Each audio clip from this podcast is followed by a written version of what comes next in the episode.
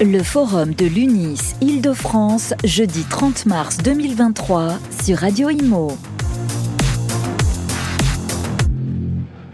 Eh bien voilà, euh, nous sommes tristes, nous allons devoir conclure, mais nous ne pouvions pas conclure, euh, ma chère Bérénice, euh, cette journée sans avoir ceux qui ont aussi inspiré la création de cette journée, la fondation de cette journée. Eh bien oui, les présidents des deux plus gros syndicats des professionnels de l'immobilier, Daniel Dubrac, bonjour. Bonsoir. Bonsoir, c'est vrai qu'on est le soir. Ravi d'être là. Ravi, donc présidente de l'UNIS et Loïc Quentin, bonjour, bonsoir. Bonsoir Bérénice président de la FNAIM. On est ravis en tout cas de vous recevoir euh, à la fin de cette, euh, de cette belle journée intense, belle au niveau de, l'énergie. Hein. Il y a vraiment eu une émulsion, tout le monde euh, était content ensemble. Vraiment, on a senti l'énergie et en même temps, il y a eu des débats intenses avec parfois des désaccords. un petit mot peut-être chacun sur cette journée? Le ressenti, Daniel Alors déjà sur les tables rondes, je pense que tous les professionnels sont d'accord sur tous les sujets. Chacun l'a exprimé. Toutes les propositions qui ont été faites, elles ont été faites par UNIS et en écrivant aux différents ministres ou bien alors en faisant un manifeste. Donc là-dessus, sur les collectivités territoriales et les politiques qui étaient là, bon ben euh, évidemment ils reconnaissent que c'est difficile de rénover. Euh, mais par contre, euh, on est quand même dans une injonction publique. Et alors, comment est-ce qu'on va faire pour pouvoir euh, résoudre ce problème-là? En tout cas, un très bon après-midi, des très bons partenaires. Content que Radio Imo soit là aussi. Et puis, surtout, c'est que j'ai la chance d'être à côté de Loïc Quentin. Je n'ai pas assez dit. C'est quelqu'un que j'apprécie beaucoup. je pense qu'on a souvent des, convergences de points de vue. Et voilà. Et donc, je te le dis. moi, je des fois, je suis pas d'accord avec toi, mais je te le dis aussi. je peux ajouter que nous aimons Loïc Quentin parce que vous êtes euh, l'homme qui a su fédérer euh, depuis votre élection et, le signal en avait besoin, le marché en avait besoin. Votre senti, votre ressenti ah, Mon ressenti, c'est. D'abord, je voudrais féliciter l'UNIS euh, Grand Paris et puis la FNM Grand Paris aussi d'avoir initié cette belle manifestation parce que c'est l'occasion d'amorcer un sujet, d'aborder un sujet qui est complexe sous l'angle de la rénovation énergétique, dans lequel les professionnels ne sont pas entendus, et pour lequel les enjeux sont déterminants pour l'ensemble des Français. Toutes les lumières euh, rouges sont allumées à tous les étages au niveau du marché du logement. Il faut se mobiliser et je pense que c'est un point de départ, je dirais, de, répétition de nouvelles manifestations de ce type dans les territoires parce que les syndicats professionnels que nous représentons doivent occuper l'espace et être porteurs de propositions et aussi, comme je dis tout le temps, agitateurs d'idées. Il va falloir effectivement être devant, le devant de la scène. Je suis ravi de le faire avec Daniel. Alors, il y a exactement un mois et demi, nous étions, je vais faire mon journaliste, hein. nous étions avec Procivis au vœu et euh, Olivier Klein était là, présent. Il a dit la chose suivante, je peux le dire puisque c'est public. Il a dit le logement est une bombe sociale qui pourrait nous péter à la figure, pour pas dire euh, autre chose, mais peut-être qu'elle est déjà là. On ne peut pas faire pire que la situation du logement aujourd'hui. Vous avez lu le rapport de la Fondation Abbé Pierre, le nombre de SDF a quasiment été triplé et la demande aujourd'hui a culminé. Est-ce que vous êtes confiants, tous les deux, dans les travaux du CNR dont on attend impatiemment la restitution courant avril? Alors, euh, objectivement, sans langue de bois. Euh, FNIM a participé à des groupes de travail. Nous, dans le groupe 1, celui qui a été présenté par Serge Conta, pouvoir d'habiter. Dans le groupe 3, sur la, Absolument. le pouvoir d'habiter. Redonner aux Français Là, franchement, le pouvoir d'habiter. Dans, ce qui a été retenu dans le groupe 3, c'est-à-dire euh, la transition écologique, on y retrouve des tonnes de points sur lesquels on est, on, qu'on demande depuis euh, longtemps, euh, la loi de programmation pluriannuelle, euh, rénover global, les banques, etc. Donc là-dessus, on ne peut qu'être d'accord. Maintenant, d'accord là-dessus, mais comment est-ce qu'on fait maintenant? Comment est-ce qu'on met en pratique? On est tous d'accord là-dessus. Le calendrier est infaisable, mais apparemment, il ne sera pas défait et on comprend par rapport à la dérèglement climatique. Donc comment on fait? C'est pour ça que nous, on essaye d'avoir, de travailler sur la feuille de route du bailleur privé parce que c'est lui qui importe dans le dans, dans, dans dans la question. Et puis sur euh, pouvoir d'habiter, ben, ils ont l'air d'avoir retenu euh, le, bailleur privé, l'amortissement. Alors on parle de fiscalité, on ne parle pas forcément d'amortissement. Est-ce qu'on parle de la même chose Comptez sur nous pour euh, rappeler de quoi on cause sur cette histoire d'amortissement comptable pour le bailleur privé à la condition qu'il fasse un loyer abordable? Donc on y retrouve. Par contre, c'était c'est l'usine à gaz. Sur le groupe 1, il y avait 180 propositions, il fallait en retenir 20 et on a en arrêté 5. Alors il est bien évident que tout ce qui était taxation, on l'a supprimé. Euh, mais après, qu'est-ce qui va en découler euh, Bon, on ne sait pas trop. En tout cas, vous pouvez compter sur nous pour euh, écrire, porter la voix, revendiquer. Vous restez Nous con- sommes des professionnels Vous et nous con- avons vous êtes- envie de loger les Français Vous aujourd'hui. êtes confiante. Vous restez confiante. Vous- vous nous, on a une garantie de faire. La garantie de résultat, euh, permettez-moi de dire que c'est quand même l'État, les- à l'État de faire.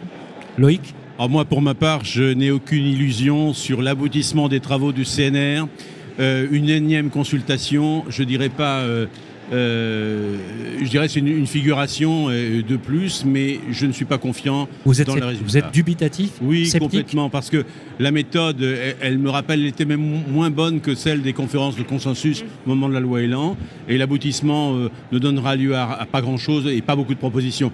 Difficile d'être entendu. Moi, j'étais dans un groupe de travail où, au moment où on respecte la parité, le privé était minoritaire et le public largement représenté. Je ne peux pas tolérer, je ne peux pas supporter qu'on n'ait pas effectivement le même temps d'écoute et que nos propositions ne puissent être entendues.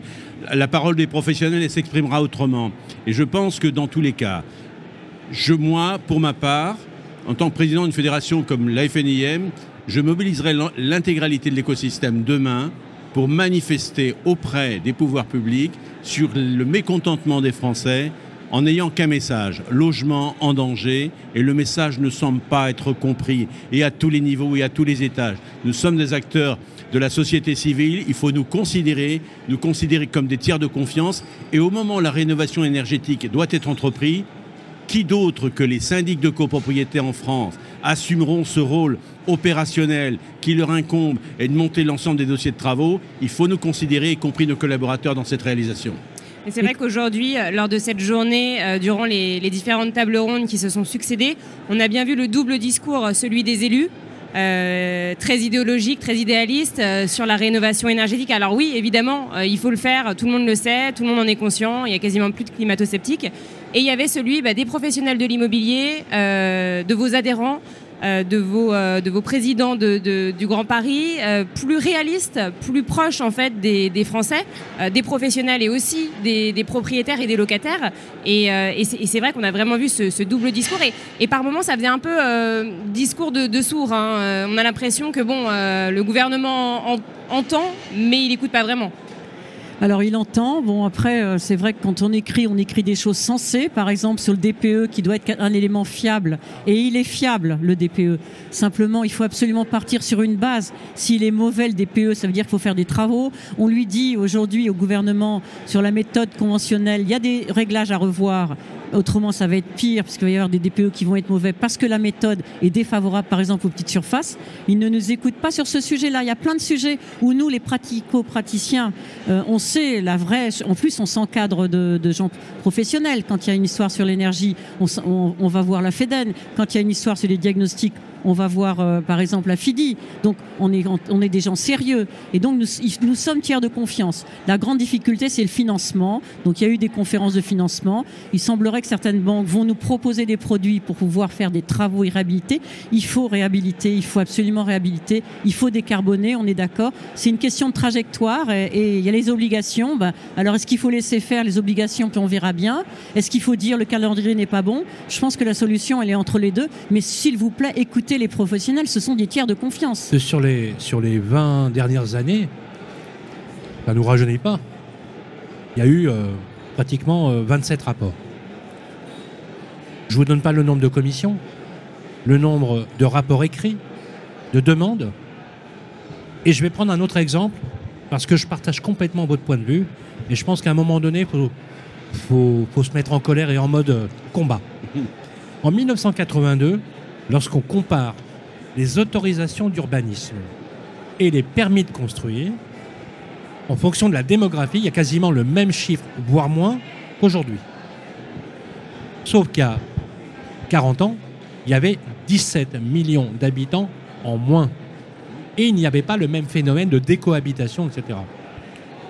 Vous êtes, et je partage complètement votre point de vue, et je vais donner un autre chiffre qu'on dit souvent, mais on va le dire aux auditeurs. 60%, plus de 60% des locataires que vous logez dans le parc privé sont éligibles au logement social. Moi, j'allais dire que ceux qui font du logement social dans ce pays, c'est vous. Alors il y a 13 millions de locataires, il y a 5 millions de logements sociaux, et nous, par rapport à l'éligibilité du, du locataire, on en loge euh, 3 millions. Voilà, donc Oui. nous, on représente 3 Oui, millions S- Sylvain, À un de moment donné- à un moment donné- locataires sociaux. euh, À un moment donné, est-ce que vous recherchez le consensus non, je- Parce qu'on je- plie devant un exécutif. Est-ce qu'il n'y a pas lieu maintenant de dire stop, ça suffit? Alors Voilà. moi j'ai eu l'impression dans ce CNR euh, d'opposer encore cette opposition entre le social et le privé. C'est un débat qui est révolu. Le débat, le logement, il est d'intérêt général. C'est une mission régalienne. Il faut que l'État assure cette fonction. J'ai entendu également autre chose et qui m'interpelle. J'ai fait une proposition euh, provocatrice. Euh, un des rapporteurs nous a dit euh, 300 000 SDF en France. Oui, Ah, on le oui, sait. absolument. On le sait, et moi je ne cesse de dire que dans ces 300 000 SDF, il y en a 30% qui ont un travail, mais qui qui n'ont pas de logement et qui dorment Dans leur dehors. voiture. Alors quand même, quand on a cette responsabilité, on prend les choses en main. Et j'ai fait une proposition simple, mais j'ai été écarté bien évidemment, c'est celle de dire, comme on sait imposer aux collectivités d'avoir 25% de logements sociaux dans les territoires, sur cette production de logement social, qui relève souvent d'ailleurs, qui s'appuie sur le logement privé, eh bien, imposons aux bailleurs sociaux de mettre à disposition les 300 le quota de 300 000 logements pour les SDF en réserve obligatoire, c'est 5% de leur part. Et on va régler une fois pour toutes la question. Ça fait 20 ans que j'entends ce refrain, 20 ans que j'entends effectivement cette même orientation de mieux loger les Français. Et on a entendu aujourd'hui encore remettre l'humain au cœur de la politique du logement. Mais les professionnels vivent ça tous les jours. Nous sommes humains quand on offre effectivement une prestation trouvez- de logement. enfin, Il y a eu la loi Dallot aussi, mais la loi Dallot, elle a marche pas. a- On prend sur le quota des logements des salariés avec la loi Dallot. Mais bien on sûr. impose qu'il y ait des gens qui soient Sur le, logés. pa- sur le papier, d'ailleurs, le, le, le Dalo est plutôt intéressant sur le papier. Il, il résout le problème. C'est encore une fois la méthode. Mais c'est presque une imposture intellectuelle de se dire placer l'humain au cœur des préoccupations. Mais en 1945, quand le général de Gaulle institue l'ordonnance qui, a- qui crée la sécurité sociale, le logement social, il disait la chose suivante, mot pour mot, replacer le citoyen au cœur de la préoccupation de On est bien l'État. d'accord. Voilà, 1945. De qui se moque-t-on à un moment donné quoi Je veux dire, moi, je, je sais pas, mais tout ça me met en colère. Il y a la question de la Euh, plus démographie, chaud. Sylvain, Ah, depuis, ouais. il y a de la démographie, il y a la décohabitation. Absolument. Tout ça, donc il faut loger. Il faut loger, il faut construire. Et les normes, on nous parle de réversibilité des bâtiments, mais nous, on est tout à fait d'accord. C'est pas les mêmes normes. Par exemple, un ascenseur, une norme d'ascenseur euh, dans un immeuble tertiaire, c'est pas les mêmes que dans une habitation. Donc à un moment donné, il faut le penser en amont. C'est pour ça que le permis de construire à double détente, comme euh, le village olympique euh, qui va être des chambres d'athlètes et ensuite qui va se transformer en commerce ou en logement, c'est une bonne idée. Voilà, donc il faut peut-être penser très en amont la réversibilité des, locaux, à un moment donné, s'il y a plus besoin de logements, il faut les faire et il ne faut pas imposer ça à celui qui a le- la chance et le pouvoir de construire. Une phrase forte aussi que vous avez dite, Loïc Quentin, concernant l'État et la rénovation énergétique. L'État doit montrer de Ah, l'exemple beaucoup aimé. euh, avec Ah, les bâtiments publics. Ah bah C'était oui, bien que- envoyé. Alors, Moi- si vous moi- permettez, euh, mesdames et messieurs, les députés, les sénateurs, ministres, je vous demande d'écouter solennellement ce que vous allez nous dire. J'ai adoré. Oui, parce que je, pense qu'à un moment, il faut avoir un coup de gueule. Voilà, l'empilement administratif, on le connaît, les obligations nouvelles, les professionnels les connaissent. Nous sommes effectivement de bons professionnels qui veulent accompagner la politique publique. Mais en face de nous, il y a l'État. L'État aussi, a un patrimoine. Un patrimoine composé d'écoles, d'hôpitaux, de facultés, d'établissements, de lycées. Moi, je parle que quand on oppose l'indécence énergétique en interdisant l'allocation des logements classés G et en 20 2025 et les, et les F en 2028, je demande aussi à l'État de respecter les mêmes engagements qu'il oppose aux propriétaires bailleurs, de faire la police devant sa porte et d'interdire de mettre des étudiants, des, lycéens dans des établissements scolaires. Ce n'est pas entendable. Je ne le supporte pas. Mais le seul problème, la voie, ce qu'on ne connaît pas, ce qu'on ne nous dit pas, c'est l'endettement de la France. 3 000 milliards, 180 150 milliards de déficit budgétaire par an. Et au moment où on parle, c'est 500 millions d'euros d'emprunt par jour. Comment on va financer cette rénovation énergétique? Comment on va la réaliser? Il faut mettre les choses sur la table. Et nous, nous sommes là pour échanger, dialoguer, faire des propositions, mais qu'on ne nous impose pas finalement des obligations plutôt que de l'incitation. Et puis bientôt, il va y avoir la Convention nationale du handicap. Donc il y a des groupes de travail sur le handicap. C'est pareil que l'État balaye devant sa porte parce que nous, sur l'accessibilité, des Bien fois c'était possible ou pas possible, notamment pour les commerces ou les pieds d'immeubles. Euh, Je pense que l'État pourrait aussi regarder ses Avant bâtiments de- publics sur le sujet. Avant de nous quitter On pour n'est cet pas en colère, hein, exercice Sylvain, et, on de, n'est pas en colère. et de faire et de faire. euh, euh, moi, moi, je pense qu'il y a- Alors, je vais pas pa- paraphraser parce que j'ai envie de faire une vanne. J'allais dire qu'il y a des colères saines, mais ça me rappelle des mauvais souvenirs. Si vous voyez ce que je veux dire, un débat, un débat à l'élection présidentielle. Vous vous rappelez? Ségolène Royal, il y a des colères saines Ah oui. à Ah, Monsieur des colères Sarkozy. saines. Euh, alors, Et des colères sèches peut-être. voilà, on va le dire. Alors, on peut pas s'empêcher avec Bérénice de vous poser la question. Vous, l'avez, vous avez cité le mot. Il y a des- Mariage ou pas mariage? Voilà. J'allais dire après les fiançailles, voilà. Après les fiançailles, mariage ou pas mariage? À quand, Concubinage à quand, converge- à quand une convergence Pax ou pas cap Concubinage peut-être Ou Pax On ne sait pas encore, mais toujours. Voilà. Hey, Sylvain, on, On est donne une réponse. C'est hautement symbolique. on n'a jamais été aussi point de se rapprocher définitivement. C'est vrai.